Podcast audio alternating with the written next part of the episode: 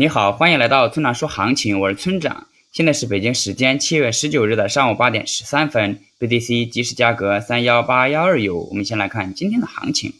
昨天 BTC 再次测试了三万一千点附近的支撑位，未破，那依然有人在此抄底，这说明在某些机构和大户的眼中，目前的价格已是低位。那与此不同的是，不少散户依然在做空或者看空，那于是市场就出现了分歧。那趋势上。长期和中期依然是空头趋势，那短期震荡。那若这两天无法突破三万四千点，则后市继续下行就是趋势了。那总结一下就是继续关注三万零九百点。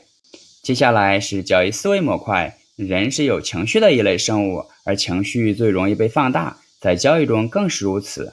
比如每一次熊市都会有人喊出一个非常低却永远也到不了的点位。而每次牛市都会有人喊出一个高的不切实际的目标。那如果说喊口号是个人所为的话，或那么后面跟着一群相信的人就是集体所为了。这群人对新手投资者的影响特别大，在他们的影响下，投资者往往会做出在低位割肉、在高位买入的操作。而很多时候，即使你是有经验的投资者，也难免会受到这种情绪的影响。这时候，独立思考就显得非常的重要了。谁具有独立思考的能力，谁就有可能跳出情绪设下的圈套，成为一名不随波逐流的交易者。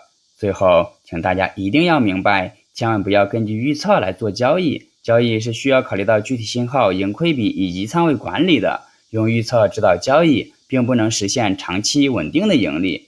如果你想学习具体操作以及稳定盈利的技巧，请查阅今天的策略版分析。拜拜。